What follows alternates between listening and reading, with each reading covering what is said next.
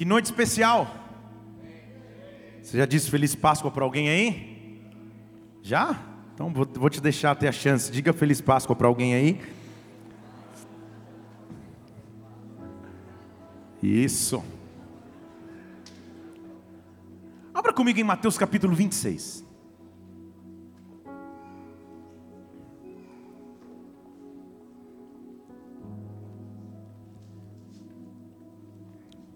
Glória a Deus.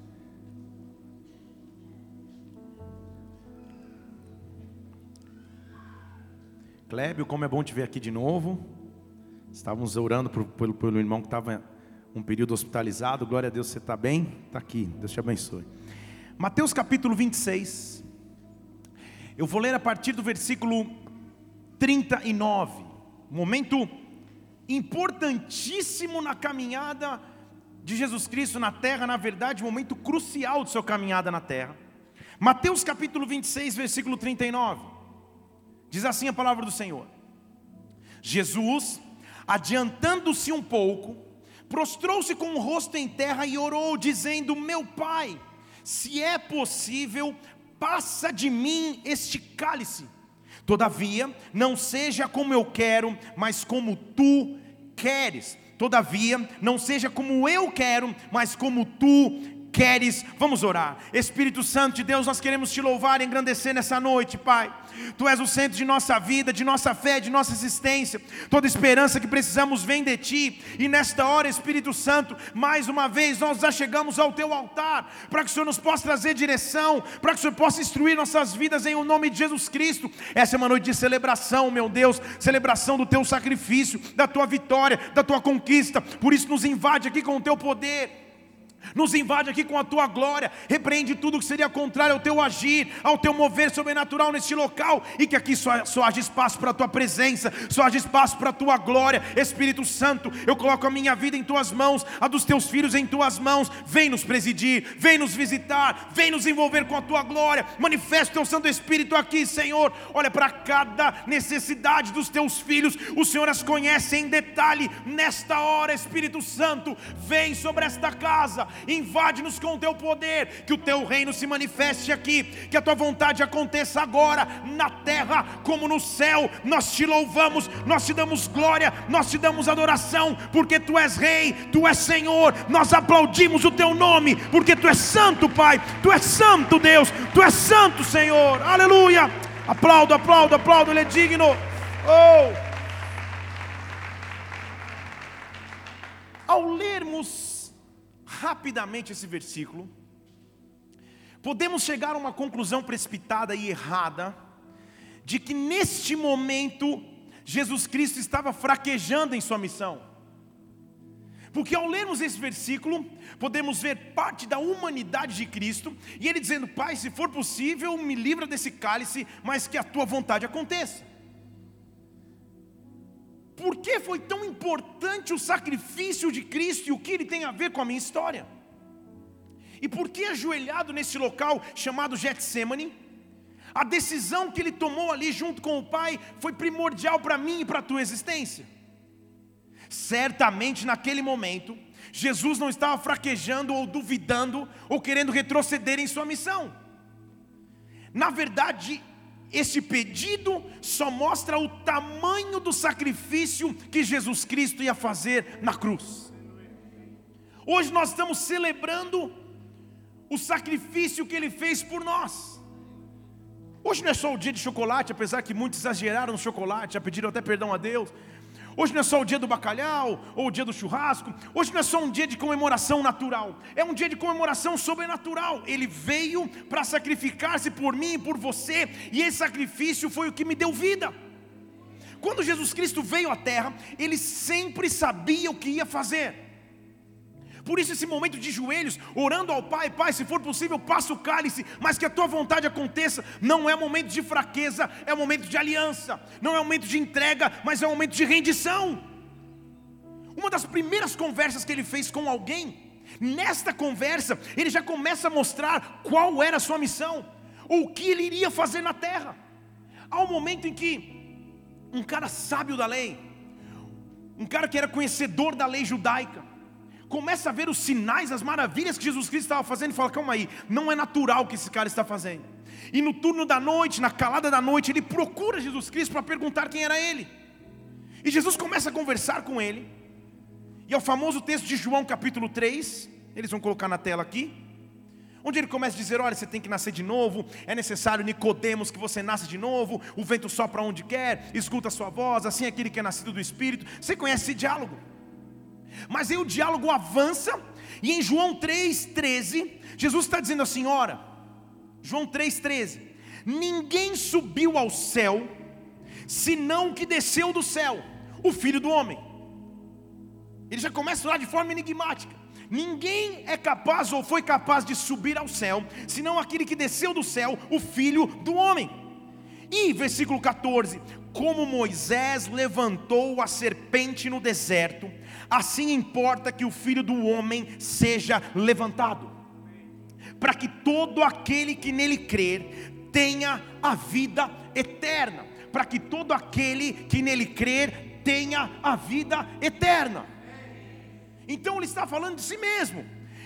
Como Moisés levantou a serpente, o filho do homem tem que ser levantado, para que todo aquele que nele crer tenha a vida eterna. Aí vem um versículo famoso, João 3,16: Porque Deus amou o mundo de tal maneira que deu, entregou o seu Filho unigênito, para que todo aquele que nele crer não pereça, mas tenha a vida eterna. Eu e você temos que louvar a Deus todos os dias por essa atitude de amor, por essa atitude de entrega. Ele entregou o seu Filho por mim e por ti, para que ao momento que crermos, nós não perecêssemos mais, mas passássemos a viver em vida. Então eu quero profetizar vida sobre nós nesta noite, sobre todas as áreas de sua vida. Eu profetizo vida sobre todas as áreas de nossa existência. Eu profetizo vida, porque Ele se entregou por mim, Ele se entregou por mim, Ele se entregou por ti.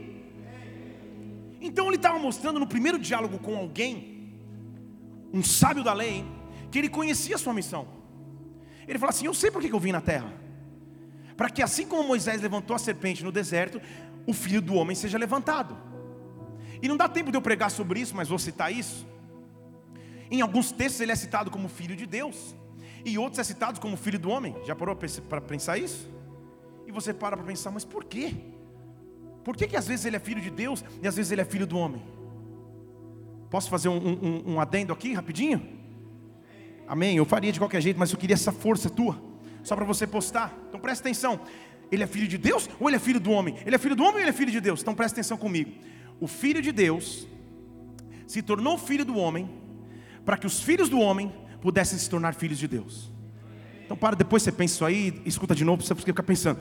O filho de Deus se tornou filho do homem, para que os filhos do homem pudessem ser chamados filhos de Deus. Por isso que em alguns momentos ele é filho de Deus e filho do homem. Ele subiu ao céu para poder descer, é o que está dizendo aqui. Só pôde descer aquele que subiu ao céu, só pôde descer aquele que teve contato com o Pai. E ele está fazendo referência a um evento que todo conhecedor da lei sabia que houve um momento no deserto que muitas serpentes abrasadoras vieram e morderam muitas pessoas, e muitas pessoas morreram. E Deus deu uma instrução específica a Moisés, falou: Moisés, faz o seguinte: levanta uma haste aí no deserto, para que todo aquele que olhar para essa serpente de bronze seja curado. Era uma figura do que seria a cruz de Cristo, mas eu vou chegar lá. Diga aleluia. Agora, Paulo faz uma afirmação muito importante. E sobre ela que eu quero discorrer aqui nas próximas três horas. 1 Coríntios capítulo 5. 1 Coríntios capítulo 5, versículo 7. Ele está fazendo menção à tradição da Páscoa judaica.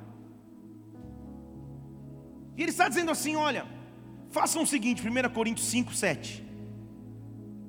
Expurgai ou tirai o fermento antigo para que vocês sejam como uma massa nova, renovam-se. Assim agora vocês são sem fermento. Fermento na Bíblia é o sentido de contaminação com o mundo. Então tire o fermento do mundo e agora você é uma massa nova, agora você não tem fermento. Agora olha o que ele diz: porque Cristo, a nossa Páscoa já foi sacrificado. Cristo, a nossa Páscoa já foi sacrificado. Então calma aí. Se ele está dizendo que Cristo é a minha Páscoa, eu preciso entender o que é a Páscoa, porque aí eu vou entender o que é Cristo. Eu preciso entender o que é Cristo para que aí eu entenda o que é a Páscoa. Por que, que Paulo diz Cristo é a minha Páscoa? Ele está fazendo referência ao que a Páscoa significava no Antigo Testamento. A Páscoa começou a surgir ou a ser celebrada num período difícil da história de Israel. Eles estavam há muitos anos sobre a escravidão e subjugados pelo Egito, trabalhando na construção do Egito, trabalhando no, no mantimento do Egito, debaixo de opressão, de escravidão. Até que chega um ponto que Deus dá um basta e fala: chega, levanta um homem chamado Moisés e diz: Moisés, você vai ser usado para libertar o meu povo. Você conhece a história, senão depois você lê na palavra, ou assiste os Dez Mandamentos, faz alguma coisa para você se inteirar. O fato é que ele começa a falar e algumas pragas vêm no Egito, e Faraó sempre com o coração endurecido, até que a última praga viria, que seria uma praga mortal para todos os primogênitos dos animais e os primogênitos das famílias. E essa praga, ou esse golpe final, livraria o povo da escravidão no Egito. Então comigo aí, diga amém. Então, depois de anos presos na escravidão do Egito, Deus começa a instituir o que seria a Páscoa para os judeus. Páscoa no original significa passagem. Eu saio de um ponto e vou para outro. Eu saio de uma história e começo outra história. Eu saio de uma opressão e vou para a liberdade. E eles, Paulo está dizendo que Cristo é a minha Páscoa. Então ele está dizendo assim, versículo 11 de Êxodo 12: Qual a instrução para comer e para celebrar a Páscoa? Assim você vai comer o alimento da Páscoa coma a sua ceia, porque tinha que preparar um cordeiro com ervas amargas, depois lê lá com calma. Assim vocês vão comer os vossos lombos cingidos e preparados, os sapatos nos vossos pés, o cajado na mão, comam apressadamente, porque esta é a Páscoa do Senhor. Comam apressadamente, porque essa é a Páscoa do Senhor. Então a Páscoa não era uma festa, uma ceia que eles ficavam sentados, amigo secreto, nada disso. Era uma festa onde eles comiam, uma mão no alimento, outra no cajado, sapato nos pés, porque a qualquer momento o Senhor os levaria para um tempo novo.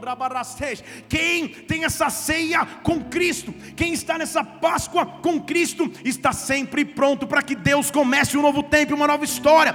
A Páscoa é a celebração da passagem. Eu saio do estado onde eu estava para um novo estado em Deus. Ele está colocando um cajado na minha mão, um sapato nos meus pés, cingindo os meus lombos e dizendo: que cabasteje, coma apressadamente, porque a Páscoa do Senhor chegou. Dê um brado a Ele e aplauda nesse lugar. Oh! Obrigado, linda esposa. Então, o versículo 12 ele diz assim: E sabe o que eu vou fazer nessa noite? Eu vou passar sobre todo o Egito, e eu vou ferir os primogênitos da terra. Já te expliquei isso. Os homens, os animais, todos os deuses do Egito, eu vou trazer juízo, diz o Senhor. E só há uma maneira de ficar livre dessa maldição, versículo 13: O sangue será o sinal.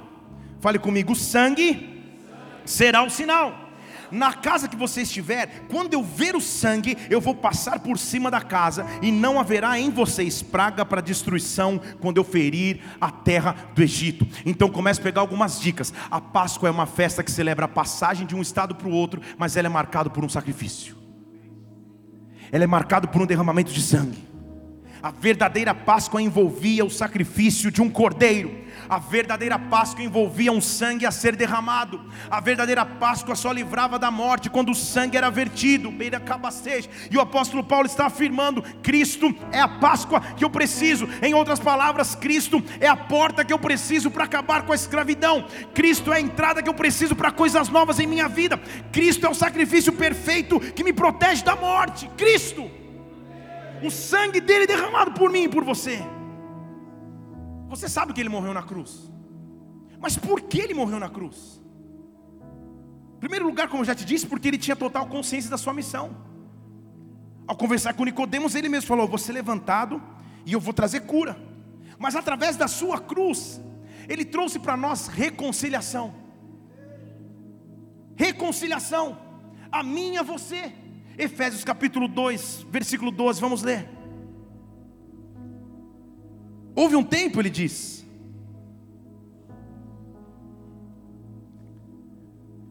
Efésios 2,12, achou? Diga amém. Nem sabe onde fica, diga aleluia. Ó, tamo junto, então lê na tela. Efésios 2,12. Houve um tempo em que vocês estavam sem Cristo, separados da comunidade de Israel, estranhos ao pacto da promessa. Vocês não tinham esperança, estavam sem Deus no mundo. Cada um de nós já passou uma fase como essa. Agora, em Cristo Jesus, vós que antes estavas, estáveis longe, pelo sangue, olha o sacrifício, pelo sangue de Cristo, você chegou perto. Ele é a nossa paz, que de ambos os povos fez um, derrubou a parede de separação que estava no meio, desfez a inimizade, isto é a lei dos mandamentos que só tinha ordenanças, que em si mesmo não criava nada. Agora ele fez paz. E como ele fez paz, versículo 16 pela cruz, reconciliou ambos com Deus, nos fez um só corpo e acabou com a inimizade pela cruz, pela cruz. A cruz era o acesso que eu precisava. Ele é a minha Páscoa e o seu sacrifício de cruz me dá acesso à sua presença. Essa é a noite de lembrar do seu sacrifício de cruz, da sua entrega de cruz, de quanto ele se entregou por mim. A cruz me deu perdão. A cruz me perdoou das minhas falhas. A cruz não me deixa andar em maldição mais, em prisão mais, porque ele sacrificou por mim e por você. Em Colossenses capítulo 2, versículo 13: Vocês que estavam mortos nos delitos, vocês que estavam mortos nos erros, na incircuncisão da sua carne. Vou esperar você abrir Colossenses. Colossenses 2,13: Você que estava morto no delito, na circuncisão da carne, Ele nos vivificou, Ele nos deu vida com Ele, perdoando os nossos delitos.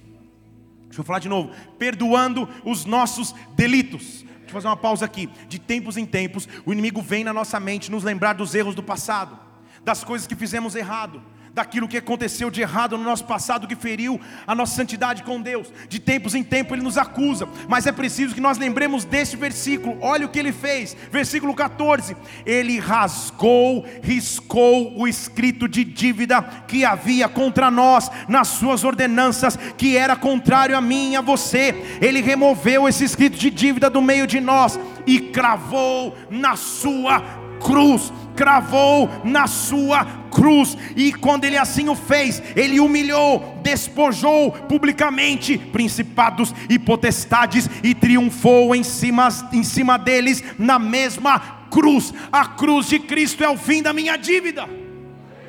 Sempre que na minha mente vier, não, você fez isso no passado, você fez aquilo, aquilo outro, você fez. Calma aí, havia um escrito de dívida contra mim, mas agora ele está na cruz do Calvário, agora ele está pregado na cruz de Cristo, agora a cruz de Cristo me deu perdão, agora a cruz de Cristo me libertou.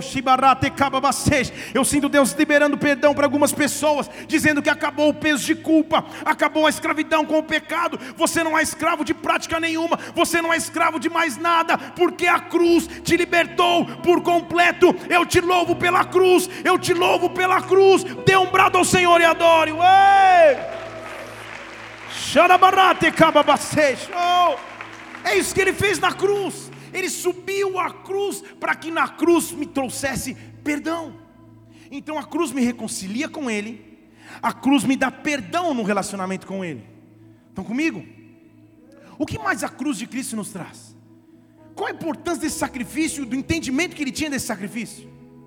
A cruz de Cristo me dá direção. Deixa eu falar de novo, a cruz de Cristo me dá direção. Abra comigo em 1 Pedro capítulo 2. Vou esperar você abrir ali.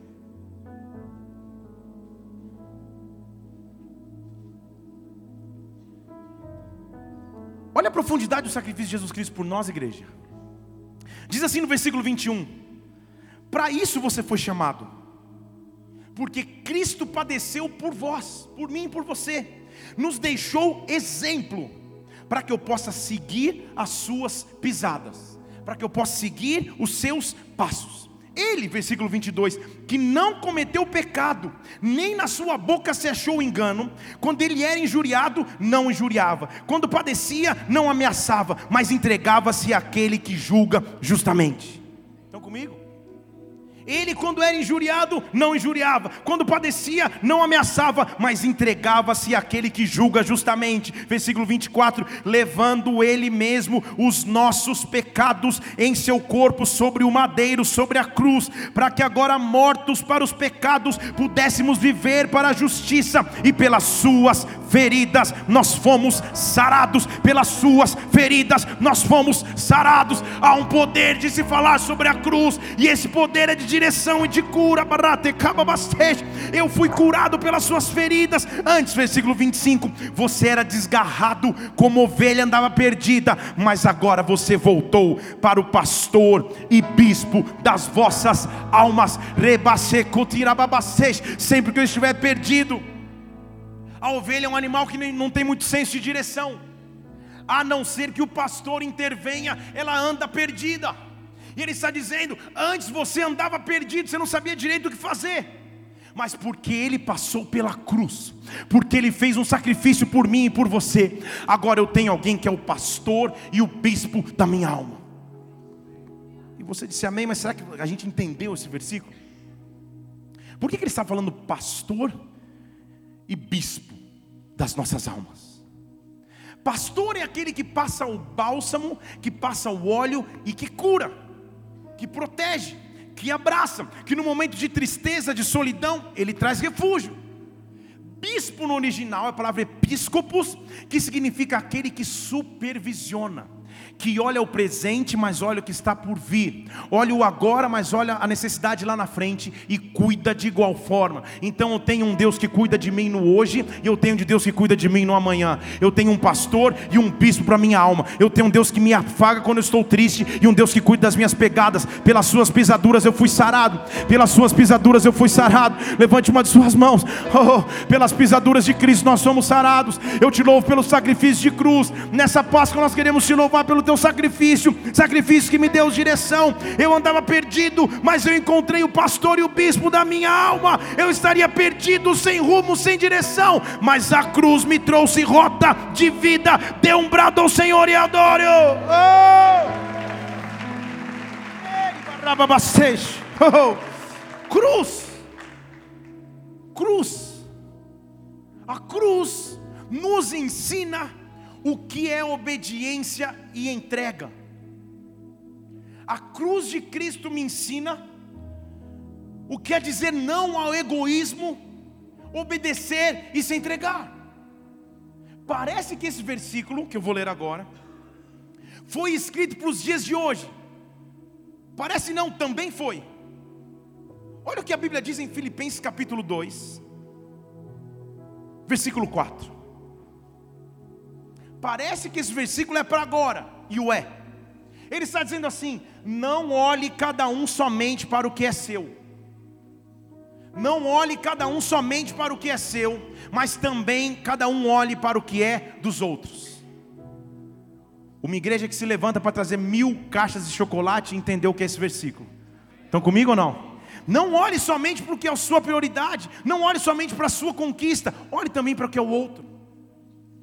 Tenha um exemplo de entrega e de obediência. Tenha um exemplo, versículo 5. Tenha o mesmo sentimento que esteve em Cristo Jesus que, mesmo sendo Deus, não considerou ser igual a Deus coisa de que ele deveria se aferrar ou tomar posse, mas pelo contrário, ele esvaziou-se a si mesmo, tomou forma de servo, se tornou semelhante aos homens e, na forma de homem, humilhou-se a si mesmo, se foi obediente até a morte a morte de cruz. Ele escolheu se entregar por mim. Eu escolho todos os dias passar pela cruz, me submeter à Sua vontade. Eu não sou mais dono da minha própria história, eu não sou o centro da minha própria história história, mas eu sou obediente à vontade de Deus. Cumpre em mim o teu querer, cumpre em mim o teu propósito, a tua vontade é o centro, Pai. Foi isso que ele fez ao ajoelhar no Getsemane e falar: Senhor, seja feita a tua vontade. Eu podia ser Deus, mas agora eu escolho ser homem, para que os filhos possam ter oportunidade de se tornar herdeiros. Estão comigo? Celebrar a Páscoa é celebrar o poder da cruz. Páscoa, passagem de um estado para outro estado de uma história para uma nova história. Deus está dando a chance de nova história sobre nós, de nova história sobre ti. Quando eu me entrego a Ele, me humilhando como morte, morte de cruz, quando eu escolho passar pela cruz com Ele, aí vem a recompensa. Deixa eu falar de novo, volta aqui o DVD, para alguém dizer aleluia. Quando eu escolho passar pela cruz, é isso que estava falando? Quando eu escolho passar pela cruz, entender o que foi a sua morte, aí sim vem uma recompensa. Isso, bem voluntário assim. Porque a Bíblia está dizendo assim: Ele, podendo ser, do, ser Deus, não quis ser como Deus, se esvaziou e foi obediente até a morte de cruz. E sabe o que aconteceu porque ele foi obediente? Sabe o que acontece conosco quando nós somos obedientes? Versículo 9 do mesmo capítulo 2 de Filipenses. Então Deus o exaltou soberanamente e lhe deu o um nome que está acima de todo nome Deus o exaltou soberanamente e lhe deu um nome que está acima de todo nome, nome que eu posso carregar, nome que eu posso profetizar, nome o qual eu posso cantar, nome o qual eu posso pregar. E neste nome, versículo 10, ao nome de Jesus, todo joelho se dobrará daqueles que estão nos céus, na terra e debaixo da terra, e toda língua confesse que Jesus Cristo é o Senhor, para a glória de Deus Pai, porque ele passou pela cruz. Eu tenho autoridade de usar esse nome nome, você tem autoridade de usar esse nome. Oh!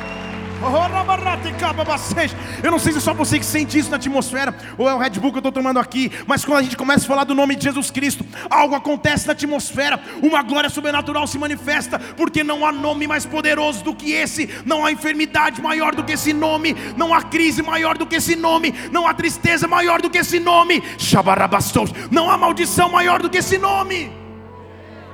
Ah, pastor, mas colocaram meu nome na boca da, da galinha, na boca do sapo, pode colocar na boca do zoológico de Brasília inteiro, porque o nome de Jesus Cristo está acima de todo nome, todo joelho se dobra diante do nome do Senhor, diante do nome do Senhor. Oh, oh. Adore ao Senhor, adore ao Senhor agora. Levante uma de suas mãos, onde você tem que declarar o nome de Jesus, Pai. Eu declaro o nome de Jesus sobre o meu ministério. Declaro o nome de Jesus sobre a tua família. Declaro o sacrifício de Jesus Cristo sobre a tua casa, sobre os teus filhos. Satanás não vai roubar os teus filhos, teu esposo. A provisão que você tinha, ao nome de Jesus Cristo, todo joelho se dobrará, toda língua confessará. Jesus Cristo é o Senhor, para a glória de Deus. Pai, nesse dia de Páscoa, nós lembramos o teu nome. Agora, Posso começar a pregar de verdade? Eu quero te mostrar que a cruz não foi um acaso. Não é que de repente o pegaram de surpresa e ele passou pela cruz. A cruz fazia parte de um plano, igreja. A cruz foi uma escolha consciente do meu e do teu Senhor. E isso torna mais efeito ainda na cruz. Isso mostra a importância da cruz e do momento que eu li no começo desse culto, quando ele disse: Senhor, se for possível, eu passo o cálice, mas eu quero a tua vontade. Certa vez Jesus Cristo, ao conversar com os homens da lei e os seus discípulos, em Mateus capítulo 5, versículo 17, ele faz uma afirmação muito importante. Ele diz assim: Olha, não pensem que eu vim destruir a lei ou os profetas. Eu não vim destruir, mas eu vim cumprir a lei. Em verdade eu vos digo que até o céu e a terra podem passar, mas de modo nenhum passará da lei, nem um i, nem um tio, até que tudo seja cumprido. Nós dizemos amém, mas que lei é essa? Estaria Jesus promovendo um curso de direito? Estaria Jesus querendo se formar, virar um promotor da lei? Por que ele está falando de lei? Por que ele está dizendo, não pensem que eu vim revogar ou destituir a lei, na verdade eu vim cumprir a lei. Não vai passar nenhum i, nenhum tio da lei que não se cumpra. Eu vim cumprir a lei. Jesus sabia o que estava falando, igreja? A resposta é sim, ou amém. Jesus sabia o que estava falando? Então que lei é essa que ele ia cumprir? Que lei é essa que ele tinha consciência que ele veio cumprir? Só podia falar de lei quem conhecia a lei. Então ele estava falando para um público conhecedor da lei judaica. E ele está citando a lei que ele iria cumprir. Que lei é essa? Vamos abrir o código então civil ou penal.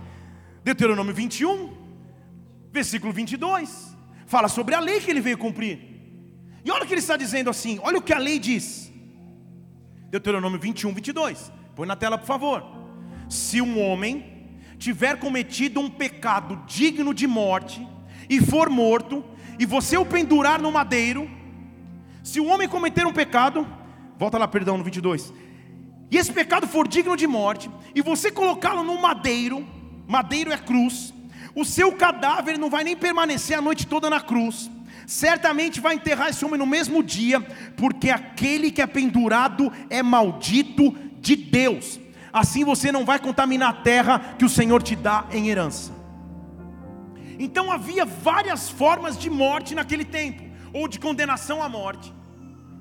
Porém a cruz era a pior, mais sofrível, mais condenável, mais desprezível.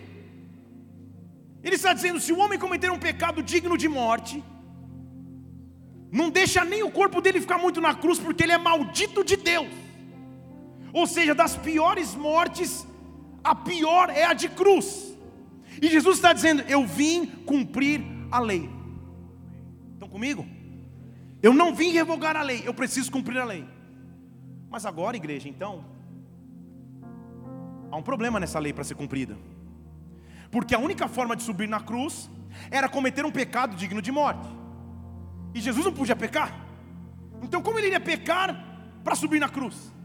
Estão comigo aqui? Se ele não pode cometer um pecado para ser digno da morte de cruz, como que ele vai subir na cruz? Se ele deveria passar na terra sem pecado, como que ele subiria a cruz? Tudo faz parte do plano de Deus. Deixa eu falar de novo, tudo faz parte do plano de Deus. Eu estou aqui para dizer para você que ao escolher ir para a cruz, o meu e o teu Jesus foi até a última consequência. Foi até a última consequência foi até a última consequência. Ele não mediu esforços para se entregar por você e por mim. A que custo fosse, ele iria subir na cruz. Tudo que ele fazia, tudo que ele fez tinha um propósito. Então, se ele não podia pecar para subir na cruz, porque só subir na cruz, homicida, assassino, adúltero, ele não podia fazer nenhum pecado desses. Como que ele acabou na cruz? O que ele fez para subir na cruz? Já parou para pensar? Que lei foi essa que ele veio para cumprir? Estão comigo? Diga amém. Não está entendendo? Fala aleluia. Tamo junto. Se não está, disfarçou bem. Mateus 24. Ele precisaria provocar um motivo para estar na cruz. Então um dia, Jesus Cristo conversando com seus discípulos, ele não poderia cometer pecado digno de cruz, porque tinha que ser pecado, pecado. Pecado difícil para subir na cruz, era o pior das mortes. Então, Mateus 24, versículo 1, diz que Jesus estava saindo do templo, ele com os seus discípulos se retirando, e um dos seus discípulos chega, nossa, olha que bonito o templo, olha que edifícios maravilhosos no templo. Jesus fala: opa, levantou a bola, é minha oportunidade de cumprir a lei. Vocês estão comigo? É minha oportunidade de cumprir a lei. E Jesus diz para eles: Ah, está vendo? Vocês estão vendo o templo todo, versículo 2: Em verdade, em verdade eu vos digo: não se deixará pedra sobre pedra que não seja derrubada. Entendeu comigo ou não? Não, mas eu vou te explicar. Ele olha para o templo. O pessoal fala: Nossa, que templo lindo, mas deixa eu dizer alguma coisa para vocês. Não vai ficar pedra sobre pedra deste templo. Eu vou derrubar. Tudo que Jesus falava, ele sabia? Óbvio. É lógico que sim. Então ele sabia que precisava daquela frase. Ele precisava provocar a cruz.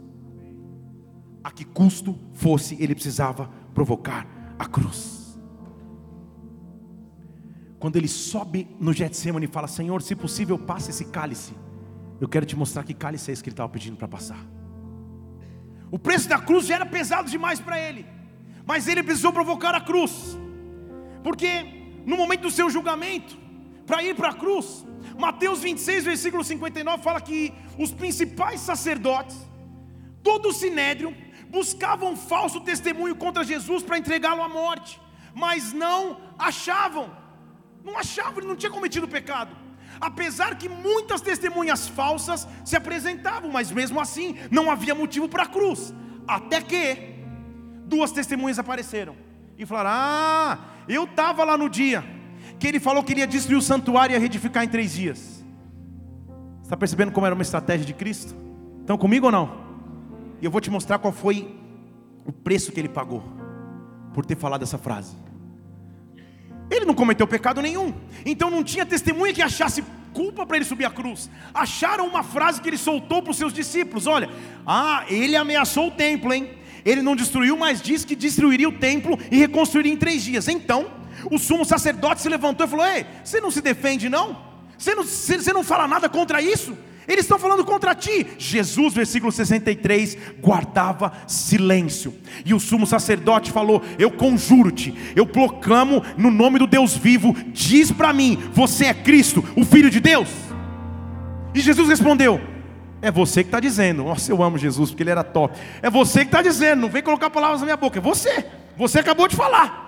É você que está dizendo, mas deixa eu dizer algo aqui. Eu digo: em breve vocês vão ver o filho do homem assentado à direita de Deus, do poder, e virá sobre ele as nuvens do céu. O sumo sacerdote rasgou as vestes ou blasfemou. Não precisa mais de testemunhas, ele blasfemou.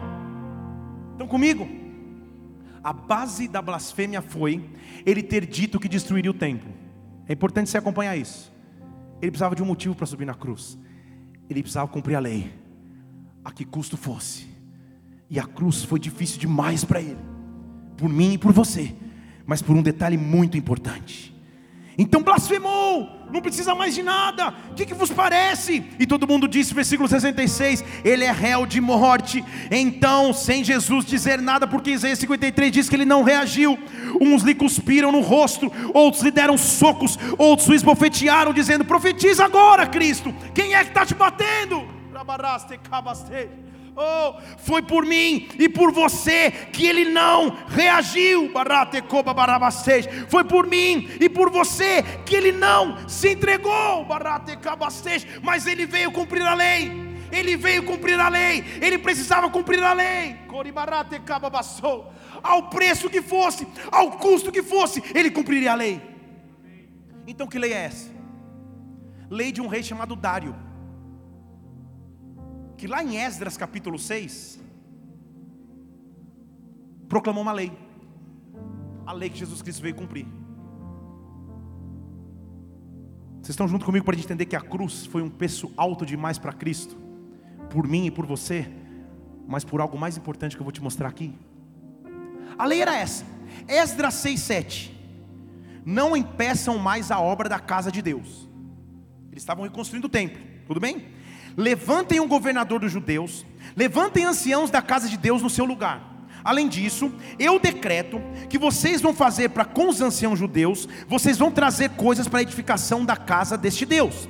A saber, trazam, tragam da fazenda do rei, tragam tributos da província, de além do rio, se pague prontamente a esses homens toda a despesa que eles tiverem, está vendo que é para construir o templo. Igualmente, o que for necessário, novilho, carneiro, cordeiro, para sacrificar ao Deus do céu, traga trigo, sal, vinho, azeite, traga a palavra dos sacerdotes que estão em Jerusalém, e se ofereça de dia em dia, sem falta, se ofereça um sacrifício de cheiro suave aos céus, e orem pela vida do rei e dos seus filhos. Tudo bem? Então o rei está proclamando um decreto, que é o, o, decreto da reconstrução do templo que estava em ruínas. Traz novilho, traz recurso, traz tudo. Agora é a lei. Se você não entendeu até agora, você vai entender. Versículo 11: Também se decreta por mim que o homem que alterar esse decreto, ou seja, que atentar contra o templo, que se arranque uma viga da sua casa e ele seja pregado nela e a sua casa vire lixo. Estão comigo? Subir na cruz não era pegar qualquer madeira, era ir lá na casa de Maria, destruir a casa dela, pegar a viga principal, a casa dela viraria lixo e ele carregaria a viga dessa casa. Por isso que para ele seria difícil. Vocês estão aqui? Não era uma madeira qualquer comprada na, na telha norte. Ele precisava cumprir a lei. E não havia outra alternativa para subir na cruz, porque ele não podia matar, roubar ou destruir a não ser ferir a única lei possível, vou atentar contra o templo. porque eu vou descumprir a lei do rei Dário que eu conheço. Só que vai me custar demais. Eles vão destruir a minha casa, vão pegar a viga principal da minha casa, eu vou ser crucificado nela e minha casa vai virar lixo. Mas eu estou aqui para pagar preço. Eu estou aqui para pagar preço. Por isso que eu disse lá no começo que aquele que não negar pai e mãe pelo meu nome não é digno de andar comigo, porque eu sei o que eu vou fazer. Oh meu Deus, por amor de toda a humanidade, Senhor, se for possível, passa esse cálice. Tem que ser assim, então tá bom, seja a tua vontade. Estão comigo aqui, igreja? Eu preciso cumprir a lei. Então, o Deus, versículo 12 de Esdras 6, o Deus que fez habitar ali no templo, derrube reis e povos que se estenderem para alterar o decreto de reconstrução do templo, ou aquele que se levantar para destruir a casa de Deus que está em Jerusalém. Eu, Dário, baixei o decreto, com diligência se execute. Estão comigo? Quando ele disse eu vim cumprir a lei e não revogar, ele está falando desta lei.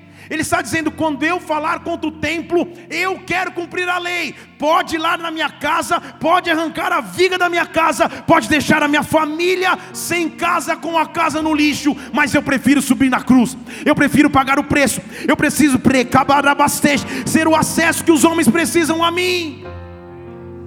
Por que, que você acha que em cima da cruz, em João capítulo 19, versículo 25, Jesus estava na cruz? E aos pés da cruz estavam a sua mãe, a irmã da sua mãe e Maria, mulher de Clopas e Maria Madalena.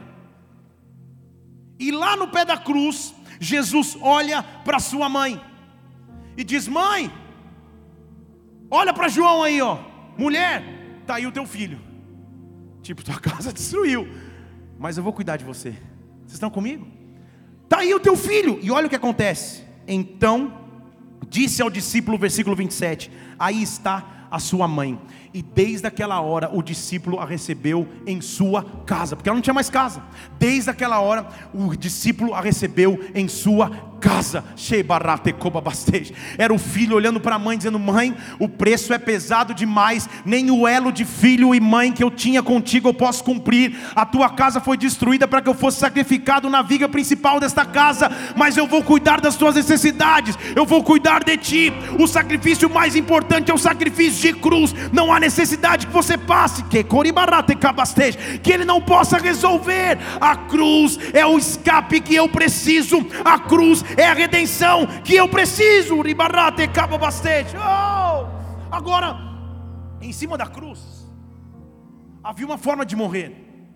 Morria-se por asfixia, não pelos flagelos das, das chibatadas. Morria-se porque o tronco caía, os pulmões se apertavam e a pessoa não conseguia respirar e morria sem ar. Então, em cima da cruz, Jesus agora, ah, agora eu sei, está tudo pronto. Versículo 28 de João 19. Então ele chega e fala: Eu estou com sede. Oh, que pedido, hein? Fala, irmão, se quem está morrendo está preocupado em beber alguma coisa. Estou com sede, hein? Está morrendo, quase sem respirar. E ele fala: Eu estou com sede. E aí ele chega e diz ali que estava ali um vaso, versículo 29, cheio de vinagre. Colocaram vinagre numa cana e uma esponjinha de isopo ensopada no vinagre e colocaram vinagre na sua boca. Jesus toma o vinagre e diz: Está consumado. Entendeu? Diga aleluia.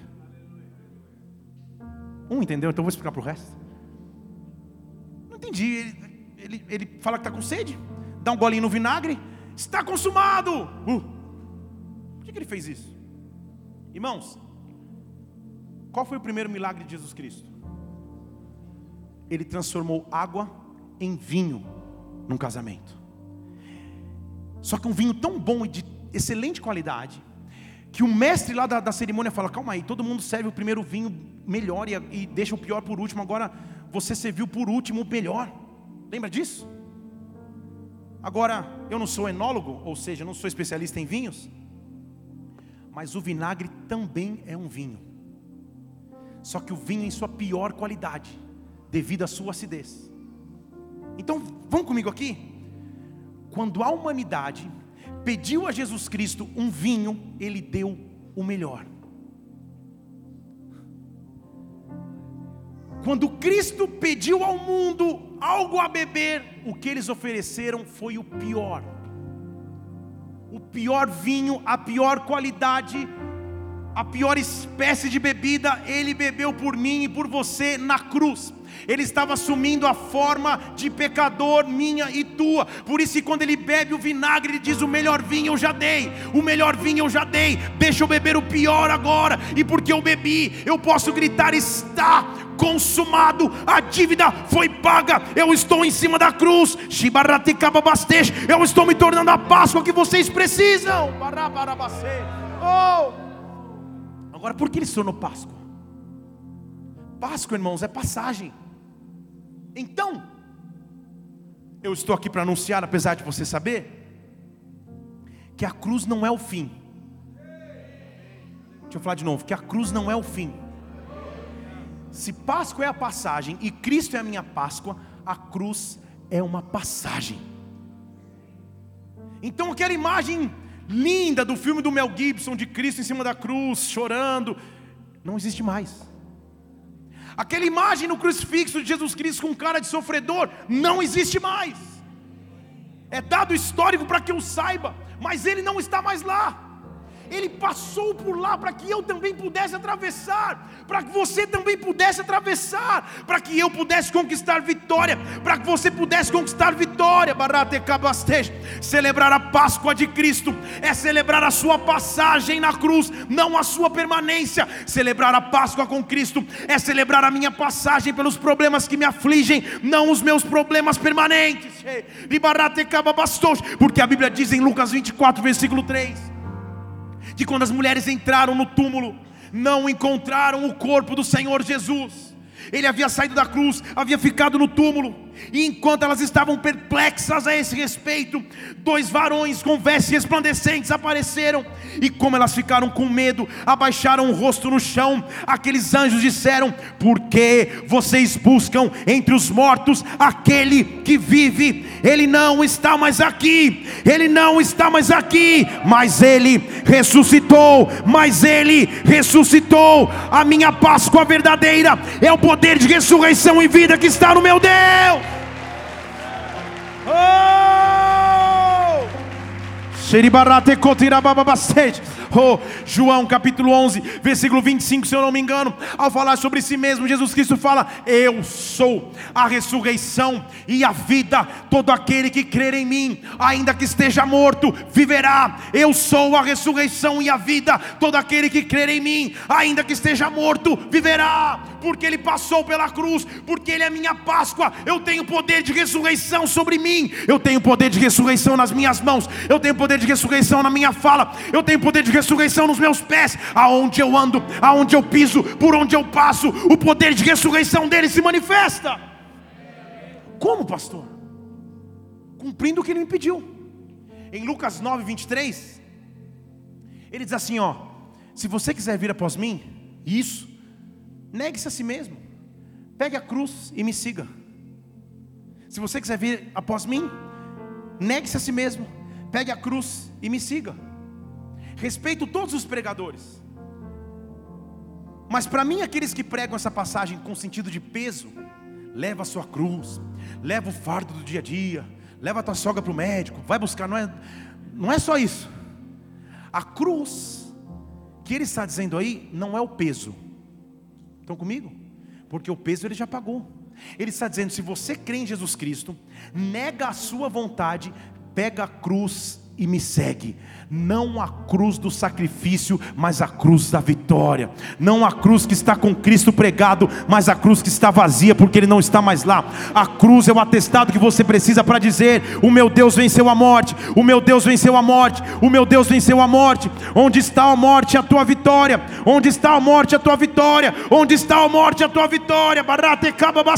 Onde está a morte, a tua vitória? Há um poder de ressurreição se manifestando sobre ti nesta hora. Onde é que você precisa de ressurreição? Em qual área da sua vida as coisas estavam mortas, emperradas, não caminhavam mais? O Deus que cabarasteis, que enviou o seu filho para passar na cruz, está te dizendo: é tempo de ressurreição e vida, é tempo de ressurreição e vida, é tempo de ressurreição e vida. Dê um brado ao Senhor e eu adoro neste lugar: ressurreição e vida.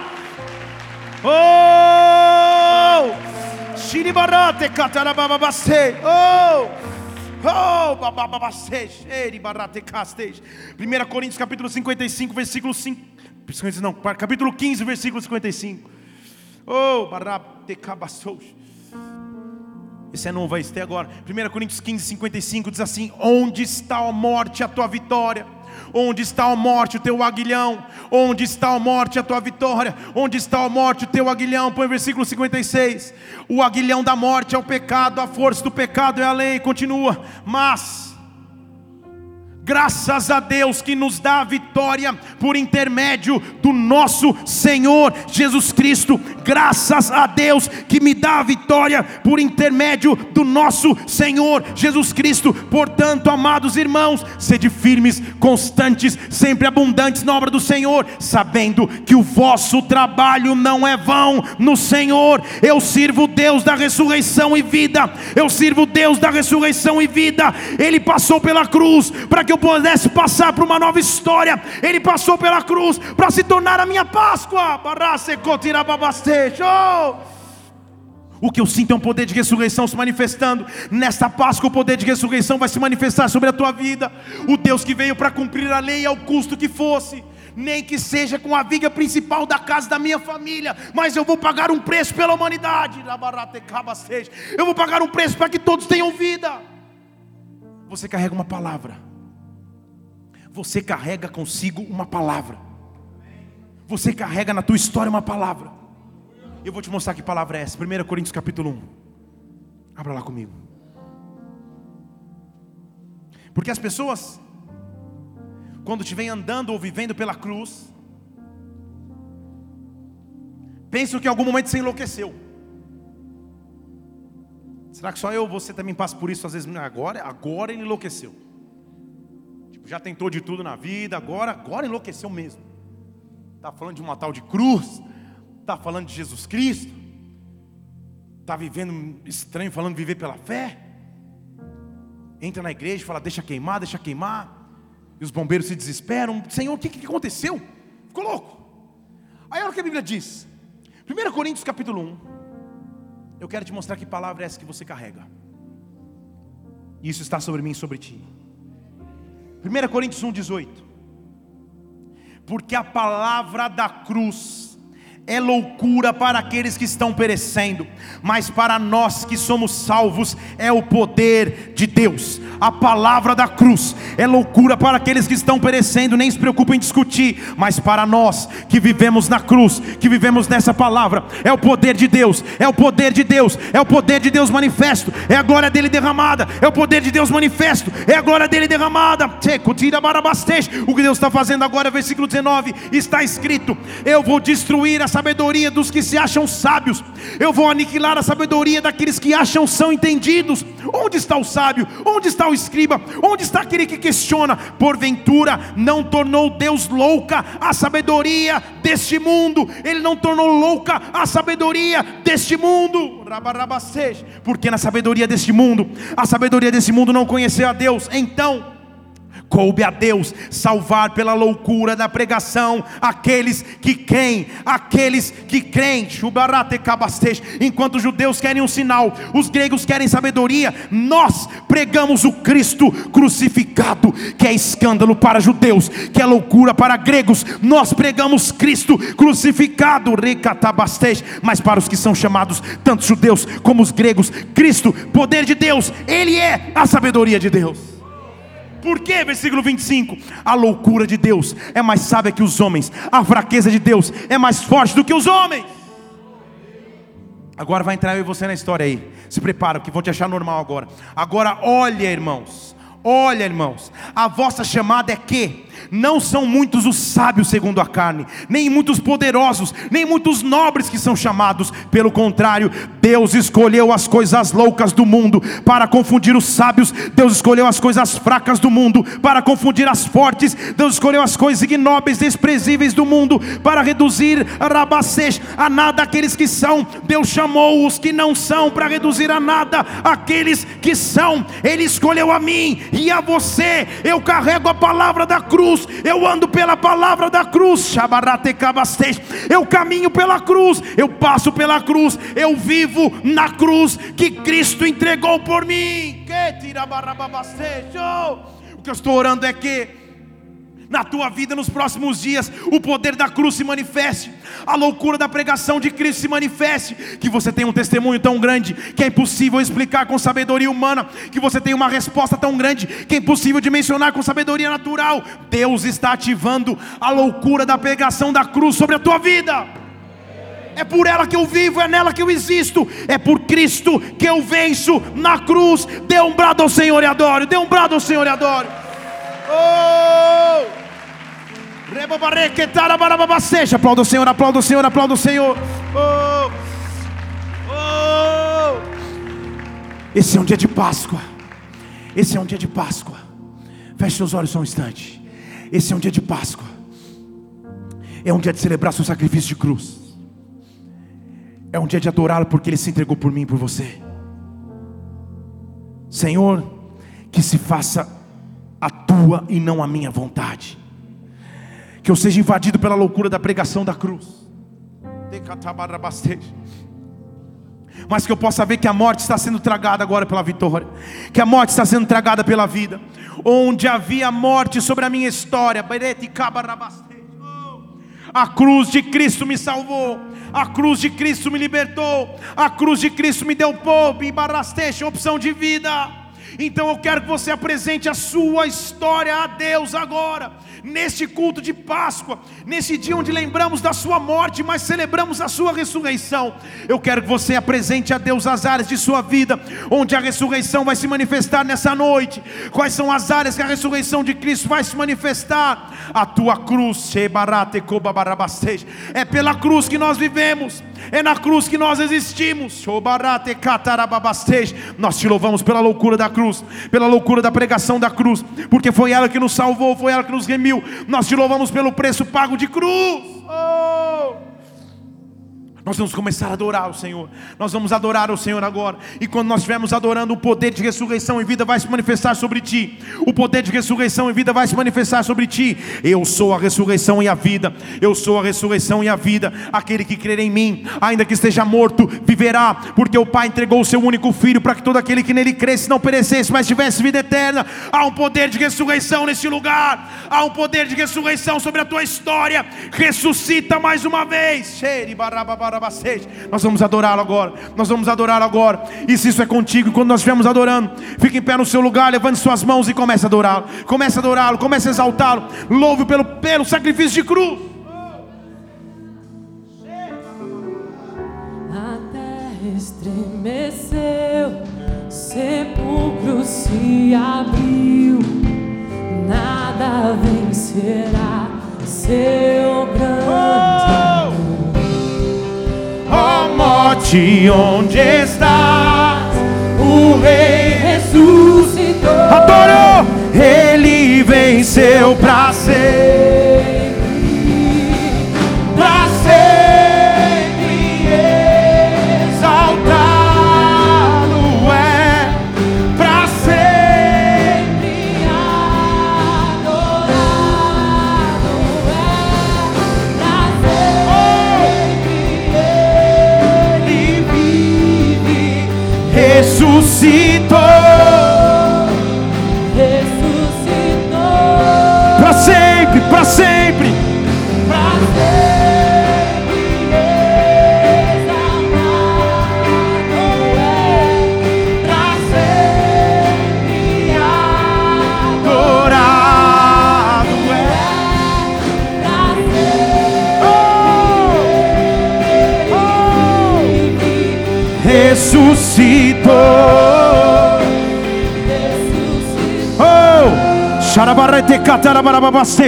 Eu estou ministrando ressurreição e vida sobre ti.